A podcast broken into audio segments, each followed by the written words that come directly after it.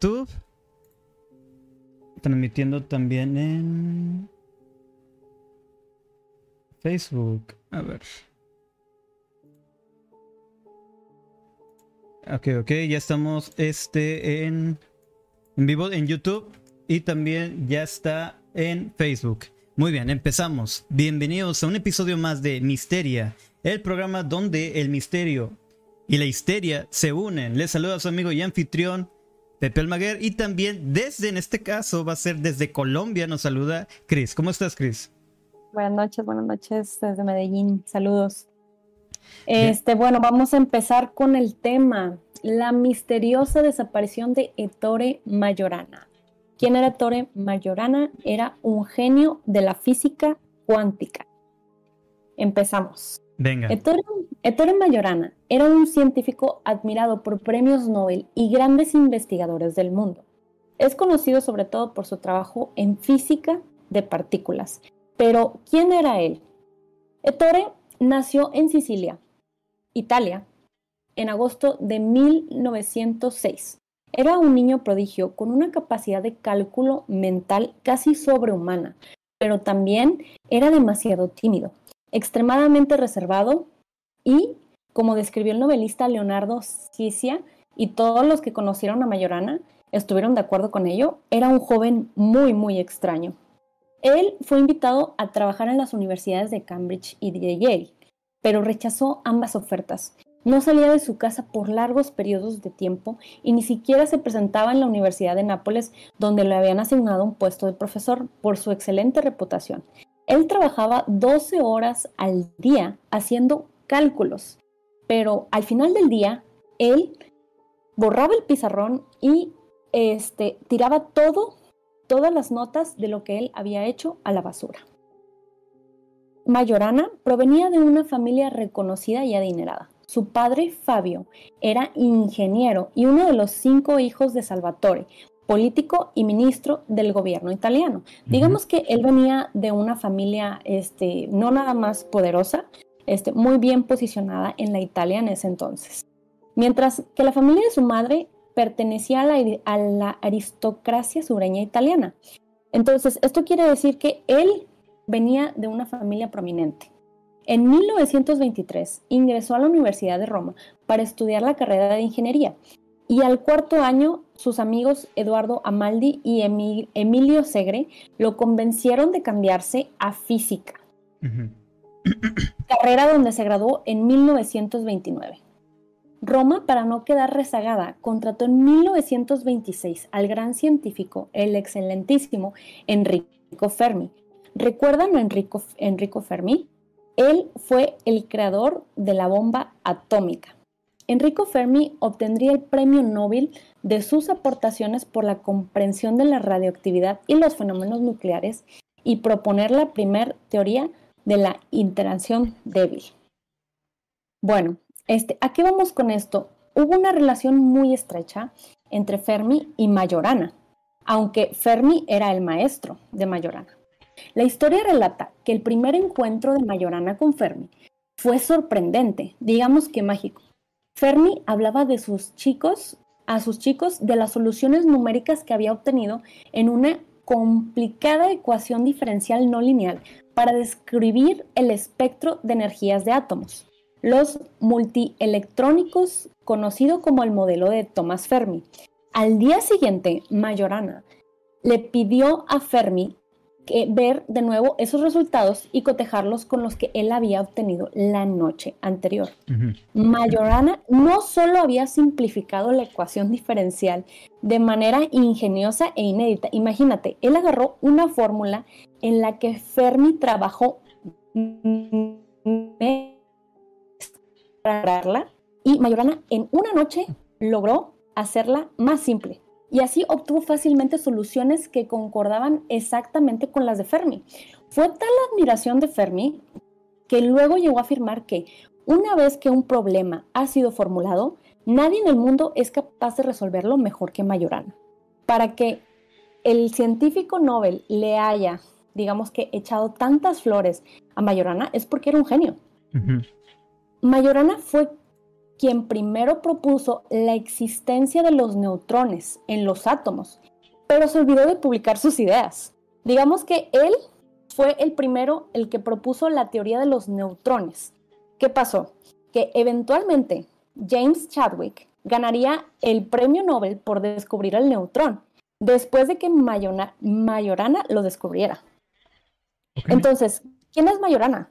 Majorana, digamos que es un científico que no le gusta publicar sus descubrimientos.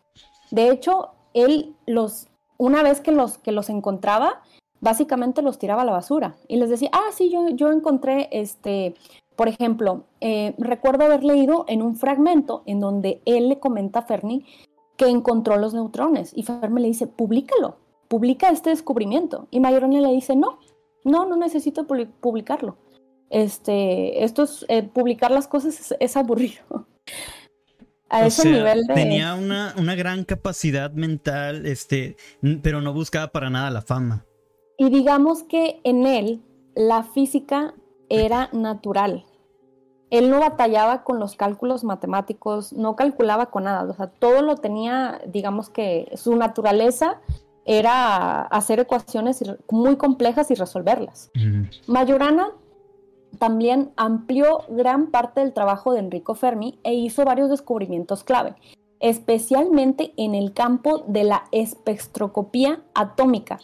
Pero cada vez que se encontraba al borde de un avance científico, él se retiraba a su caparazón y se negaba a buscar el crédito por sus descubrimientos. Esto quiere decir que hizo más descubrimientos, pero no le decía a nadie. Simplemente tiraba sus notas a la basura. Cada vez que el científico Fermi lo incitaba a publicar alguna de sus obras, él decía, no me importa, esto no es interesante. Wow. Pues como, como dijimos, eh, él simplemente le gustaba descubrir, le gustaba innovar, pero no tenía ninguna, ni siquiera una mínima intención de buscar la fama. Todos los descubrimientos que él hacía eran para él, definitivamente. Mm, y en algún punto sí los compartía con Fermi, pero al momento de que Fermi lo presionara, él básicamente aventaba todo a la basura. Y bueno, pues es aquí en donde empieza la historia. A principios de 1993, 1933, perdón, por sugerencia de su mentor Fermi, Majorana fue a la Alemania nazi para trabajar en el famoso, con el famoso físico Werner, Heisenberg.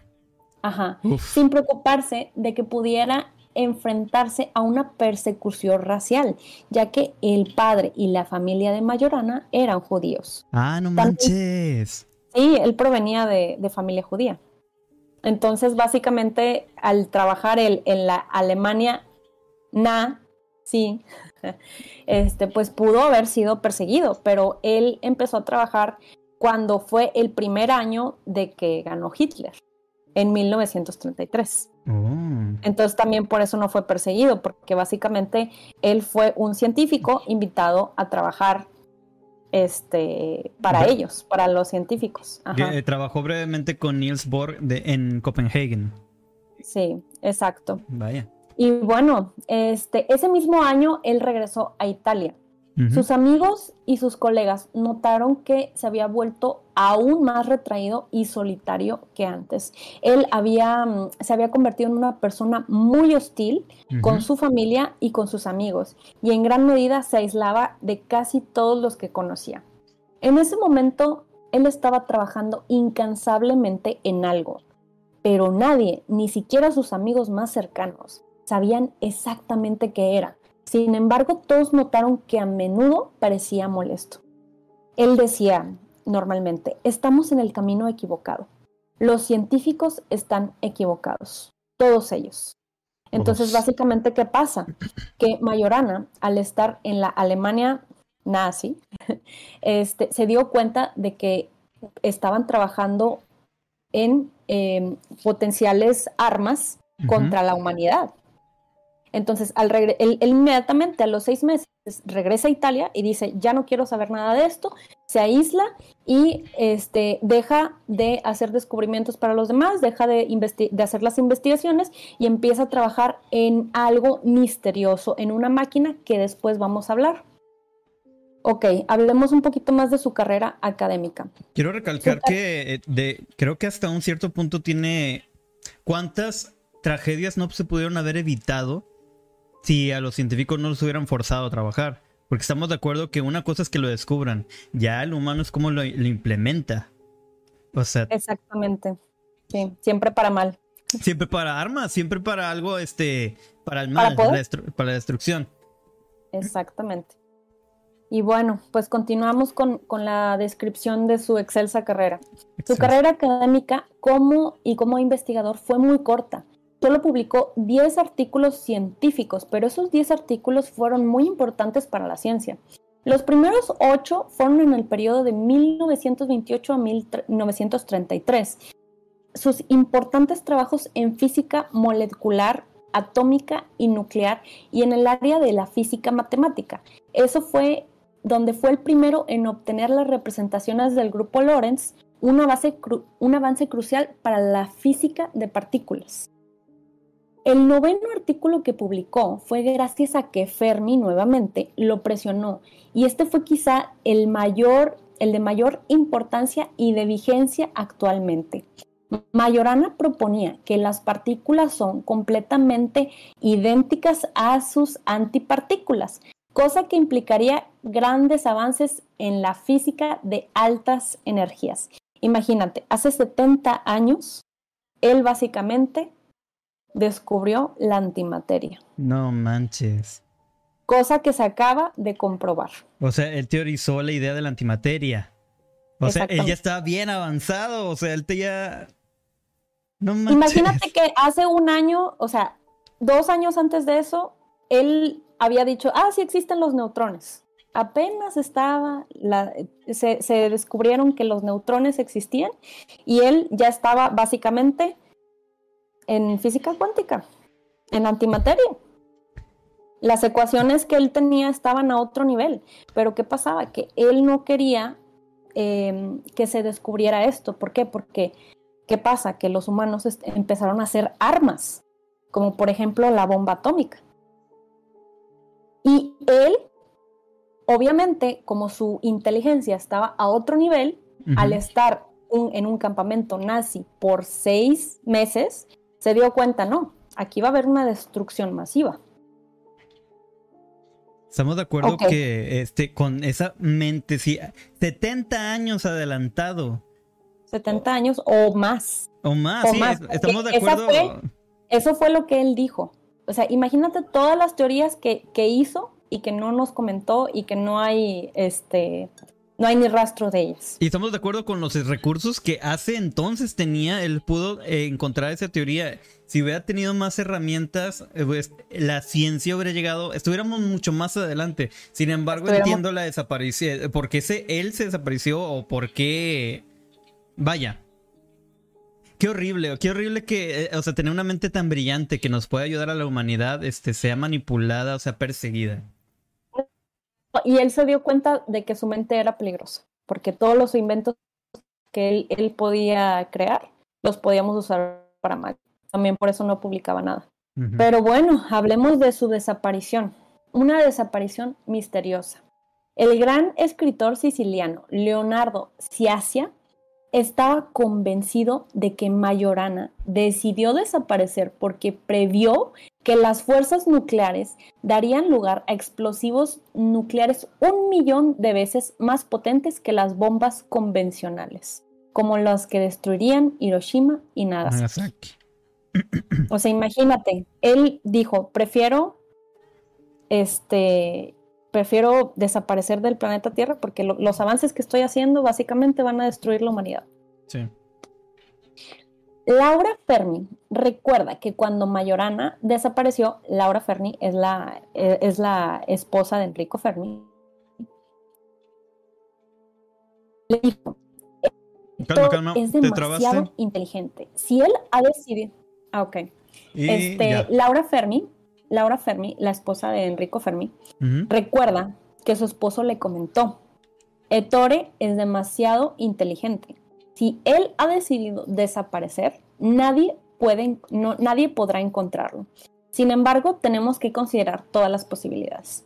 De hecho, Fermi incluso intentó que el propio Benito Mussolini apoyara a la búsqueda. En aquella ocasión, en Roma, en 1938, Fermi dijo, hay varias categorías de científicos en el mundo. Los de segundo o tercer rango que hacen lo mejor que pueden, pero nunca llegan muy lejos. Y luego está el primer rango, aquellos que hacen descubrimientos importantes, fundamentales para el progreso científico. Pero después están los genios, como Galileo Galilei y Newton. Newton. Y Majorana fue uno de ellos. Vaya. Imagínate que él lo ponía al nivel de Isaac Newton y de Galileo Galilei un galardonado de, de, Nobel, o sea, ganador de premio Nobel, comparándolo con, con las grandes mentes de la historia como Galileo Galilei y Newton. O sea, damn, o sea, realmente el vato estaba bien pesado. Era un Nikola Tesla, básicamente, a ese nivel. Pero bueno, este, vamos a comentar cómo desapareció.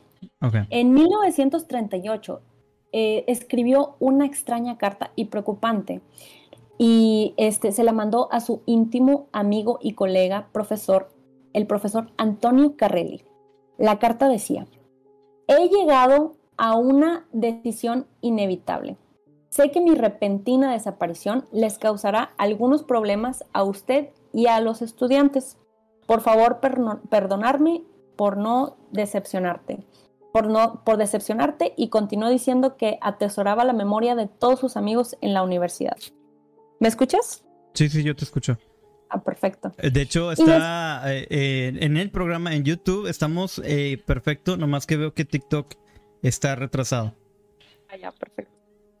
Y bueno, este, escribió una segunda carta a los miembros de su familia pidiéndoles que por favor no se vistasen de negro en su funeral y que nuevamente lo perdonen. Aparentemente cambió de opinión casi al instante porque al día siguiente tanto los miembros de su familia como su amigo recibieron un telegrama que decía simplemente, no se preocupen, seguirá una carta, posdata Mayorana.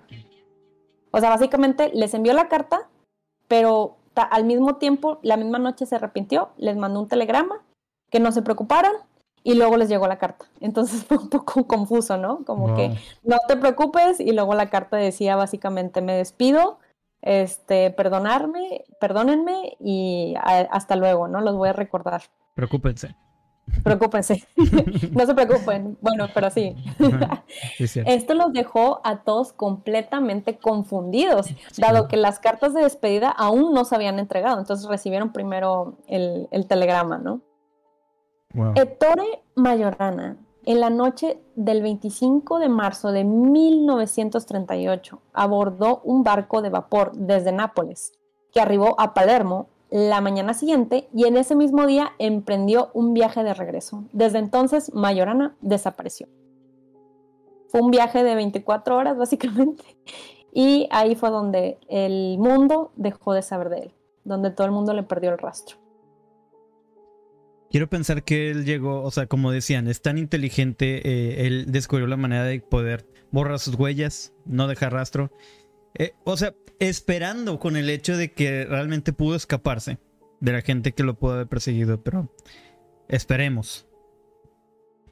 Sí, estuvo muy, muy extraño su, su desaparición, pero por ejemplo, él nunca tuvo la oportunidad de explicarle nada a nadie. Esta fue la última vez que alguien supo de él desapareció unos días después en algún lugar entre Nápoles y Palermo y curiosamente eh, pronto se descubrió que había retirado una gran cantidad de dinero de su cuenta y se llevó su pasaporte. Entonces eso y nunca encontraron el cuerpo. En dado caso de que haya intentado desvivirse, este no ese no fue la no fue la cuestión porque nunca encontraron el cuerpo. Durante algún tiempo se sospechó que él había sido secuestrado por oficiales nazis en un intento de obligarlo a construir armas nucleares para el ejército alemán e incluso se tuvo en cuenta la posibilidad de que hubiera sido desvivido por los servicios secretos de Estados Unidos. Porque al mismo tiempo, Fermi, Fermi en la Segunda Guerra Mundial, él estaba involucrado en el proyecto Manhattan. Manhattan. Es que sí tiene sentido por, donde lo veas. O sea, no hay este, aliados en ese momento. Porque en ese entonces solo están buscando la manera de quién tiene el poder. Vamos a decir, no por, para no incitar este, lo que haya destrucción, sino quién tiene el poder en su momento. Y se cuenta, se cuenta que este, cuando Fermi estuvo involucrado en el, en el proyecto Manhattan, este, no recuerdo el nombre del general, pero Fermi básicamente estaba diciendo, no, es que si, si Mayorana estuviera aquí, él ya hubiéramos ganado la guerra, básicamente. Entonces, cuando él empezó a mencionar eso y los otros científicos también, le llamó mucha atención a los militares en el gobierno de Estados Unidos y dijeron, ¿quién es ese Fermi?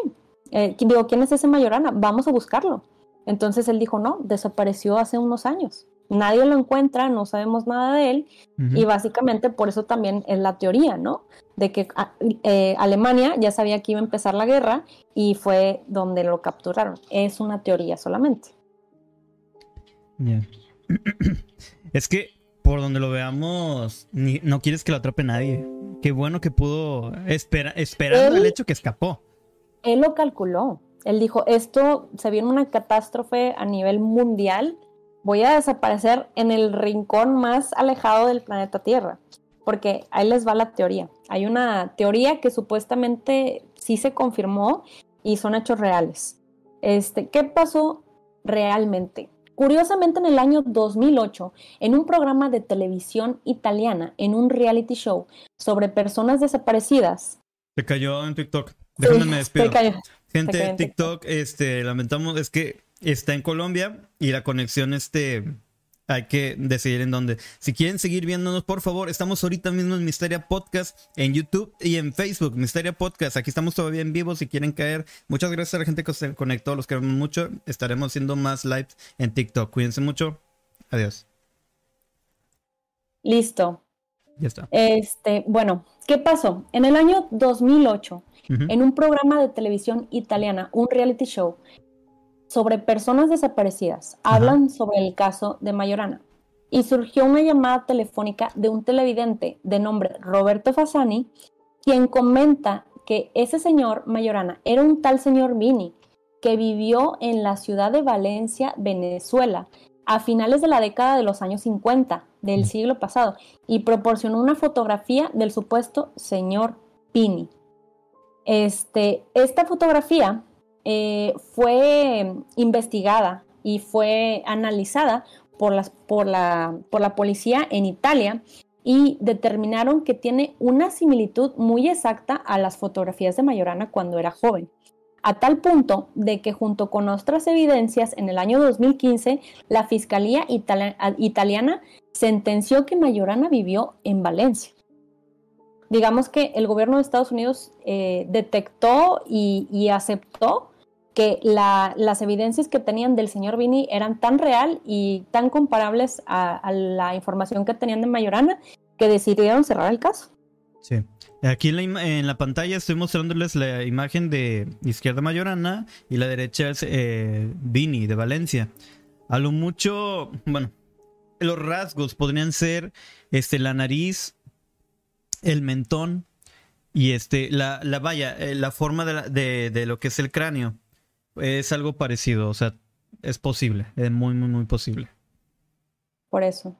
Ok, este, y bueno, ¿qué más? Vamos a hablar un poquito de las teorías de su trabajo. Recuerdan que habíamos comentado que él estaba trabajando en una máquina.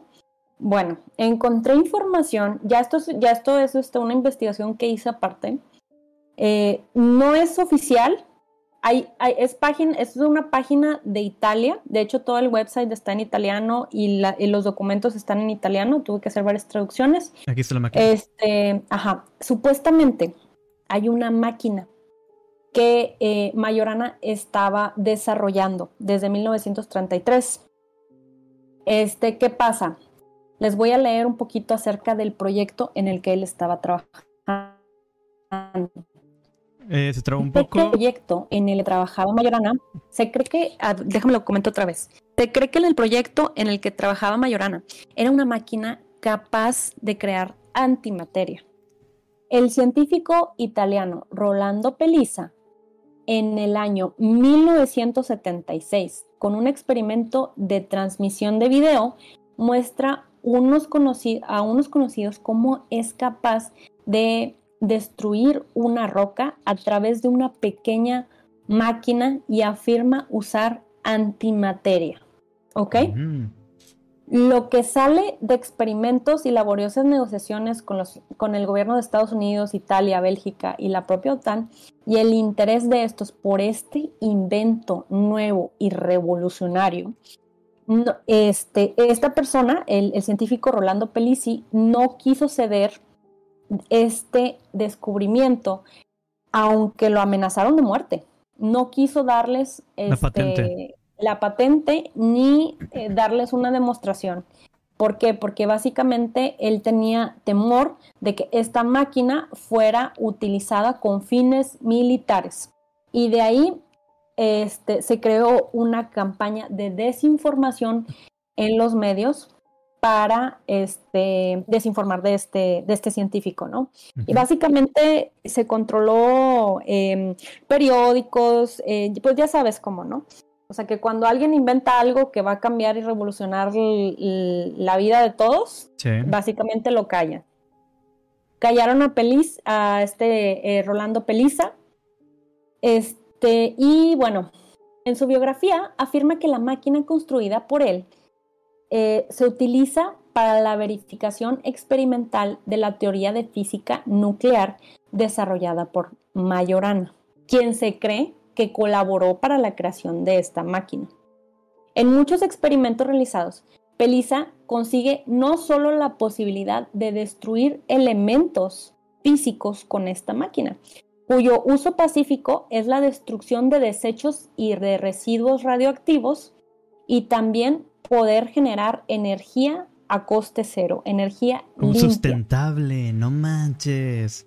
Exactamente, esta máquina era eh, capaz de desintegrar materia y de al mismo tiempo crear energía limpia. ¿Les muestro el documento italiano?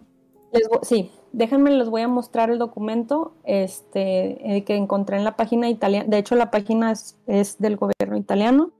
Eh, básicamente a lo que se puede entender son imágenes de cómo funciona la máquina, cómo está hecha. Este, obviamente, pues toda esta información ya se desclasificó un poco, porque ya pasaron muchísimos años. Esto fue en los años 70. Eh, está? Un segundito. Prueba número uno. Aquí está. Fornito del profesor Maniello. Materiales. El diseño de la máquina. Ah, ese ya lo está, ese también ya está en pantalla. Sí. Entonces, supuestamente esta máquina era capaz de crear antimateria. Volvemos a lo mismo. ¿Cuándo se creó esta máquina? En 1970. Ok. Documento y la máquina ya están en pantalla. Más lo más pequeño para que no te cubra. Ahí estamos. Vamos a seguir un poquito con la, con la historia, un poquito más de información de la misma máquina. Tú dale, yo le voy a hacer scroll al documento para que lo vean. Va. Y tú sigue con la historia. Y bueno, este, básicamente, esta máquina em, se creó debido a un encuentro que fue, en teoría, en 1958 con el maestro, el físico Ettore Majorana. La idea de construir la máquina que diseñó este, fue creada y fue hecha en solo tres años. esta máquina es un dispositivo capaz de aniquilar la materia, un invento que, trae extraordinarias oportunidades de desarrollo para la humanidad, pero también un enorme potencial destructivo.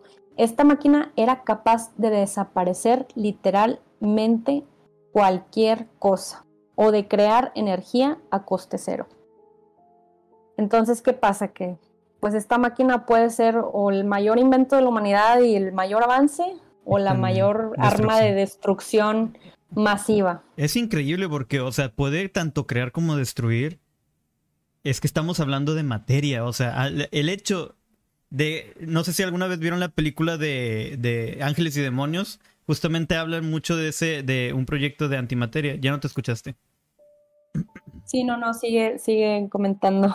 Este, tal cual, la antimateria lo que puede hacer es manipular partículas, tanto para crearlas como para destruirlas, es una situación sumamente peligrosa. Sí, o sea, básicamente este era el, es, el, es de los mayores inventos de la humanidad, pero pues este, decidieron eh, no enseñarle la máquina a nadie, ¿no? Básicamente nada más. De hecho, creo que nadie alcanzó a ver la máquina. Sí fue destruida, solamente se encontraron los planos y, esta información. Eh, bueno, eh, esta máquina solo tenía las dos primeras etapas de desarrollo, o sea que había más, ¿no? Tal vez tenía otras funcionalidades, pero no se les dio a conocer. ¿Ok? Y bueno, en un aire libre silenciado porque su inventor no quería comprometerse con los servicios secretos estadounidenses, volvemos a lo mismo, no quiso vender eh, la máquina ni sus inventos, este, todos los interesados eh, como estaban en un desarrollo de equipamiento puramente militar, eh, este era un alcance que contrasta las intenciones humanitarias y que siempre ha guiado a Pelisa. Básicamente Pelisa dijo, no, no les voy a dar este invento porque es capaz de destruir a la humanidad. Y no quiero, este, no quiero dárselos y eso eh, básicamente lo obligó a que él sufrió mucho de abuso, violencia física y psicológica, chantaje e intimidación. Ah. A ver si no nos tiran, a ver si no nos tiran el, el en vivo por decir estas palabras. No. Pero bueno, básicamente quiero que me digan, ¿ustedes creen o no creen este, que Mayorana vivió en Venezuela? Que sí desarrolló esta máquina y que trabajó con otro científico italiano para hacerlo. ¿Ustedes qué opinan? Déjenlo en los comentarios. La verdad es que siento que las grandes mentes siempre piensan en el bien común. Por eso dicen que, son comunistas. nadie, nadie de derecha va a querer algo, algo bueno para la, para la humanidad. Y básicamente pues perdimos una, una mente grande porque por miedo. O sea, le, tuvo miedo a, la humanidad, ¿no? O sea, ¿qué van a hacer con los inventos que, que yo haga? este, y que yo descubra. Y por eso mismo decidió desaparecer. Increíble. Cabe mencionar que esto lo vimos eh, en el episodio de uno de los casos eh, que resonará para muchos de ustedes, como fue Jacobo Greenberg. Hablamos de lo que fue Pachita la curandera y Jacobo Greenberg, que, eh, que con lo mismo, con grandes descubrimientos del poder de la mente, de todo lo que se podría realizar, avanzar todo lo que los descubrimientos que va que podría uno encontrarlo ya tiene miedo de mostrarlo a la humanidad por el hecho de que siempre hay un freno, siempre hay un freno para todo.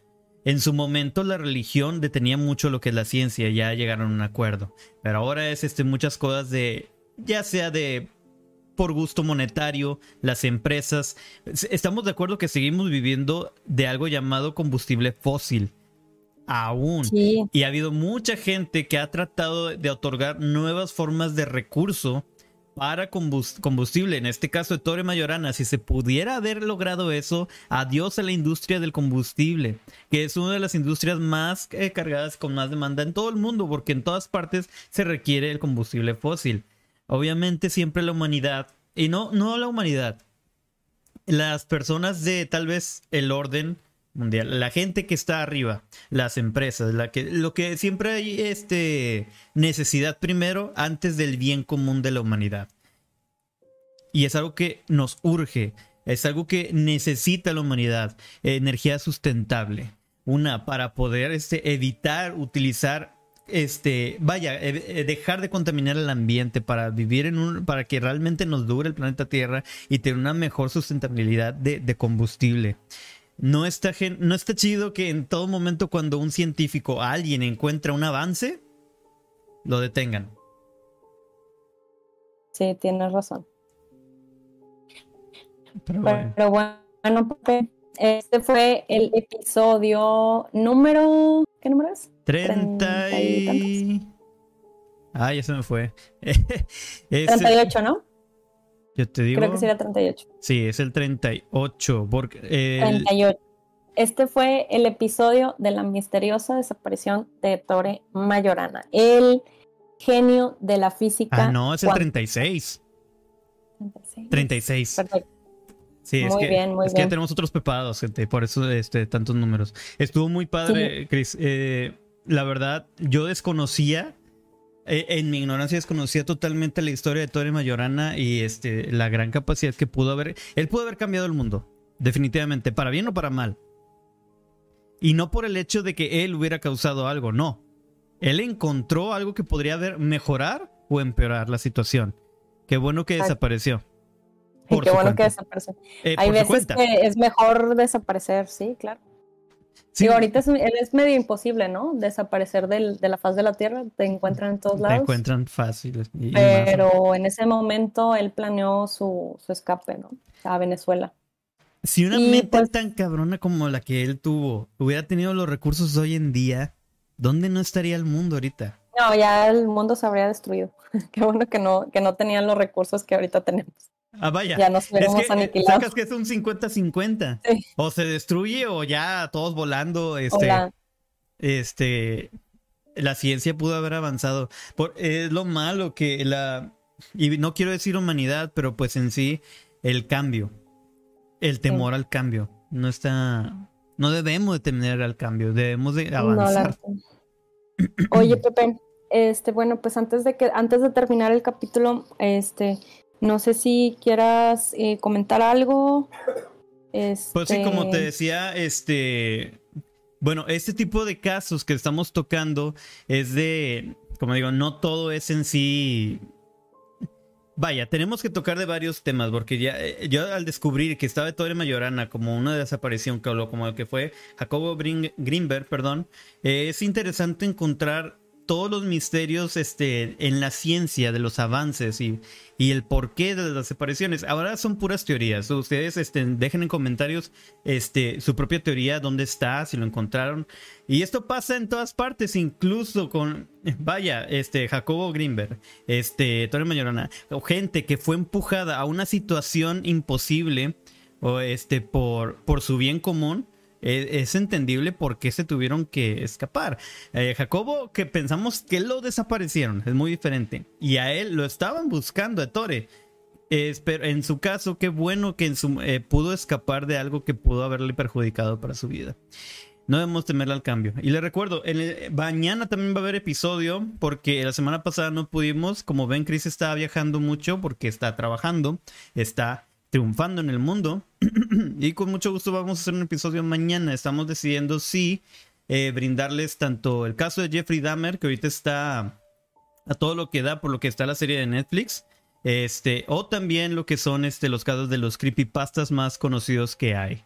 Pero ya solo dejamos a su consideración. Mañana lo anuncio para que puedan estar al pendiente, ocho y media igual aquí en YouTube y también en Facebook.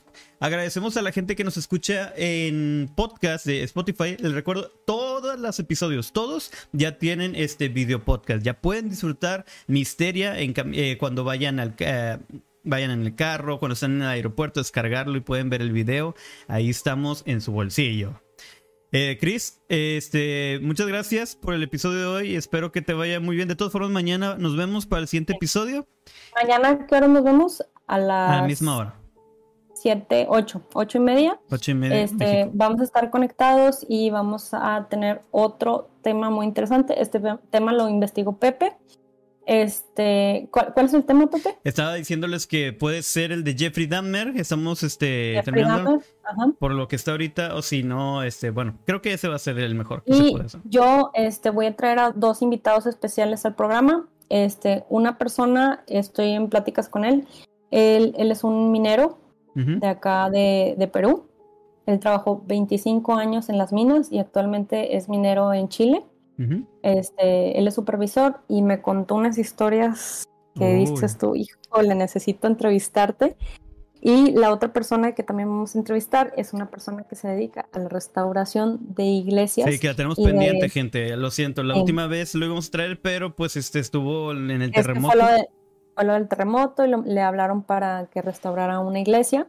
Este, pero esta persona también tiene unas historias muy interesantes eh, de Ciudad de México y de algunos pueblos que él visitó y en los que él vivió, porque a él básicamente lo mandan a varios eh, pueblos para que, para que eh, digamos que restaure las iglesias y se tarda meses en hacer ese tipo de trabajos. Entonces en ese inter, él se pasa en la sierra trabajando y pues le toca ver mil cosas, ¿no? Entonces, esos, esos invitados especiales van a estar muy interesantes. Y recordamos que este mes es el mes de octubre. Uh, ya empezó este. Vamos a hacer varios especiales con, con trajes, ¿no? Con disfraces, porque Halloween. Porque Halloween. Sí, está porque Halloween. Porque Halo, eh, ah, Halo eso. Muy bien. Muchísimas gracias, gente. Eh, nos vemos mañana. Cuídense mucho. Cuídense mucho.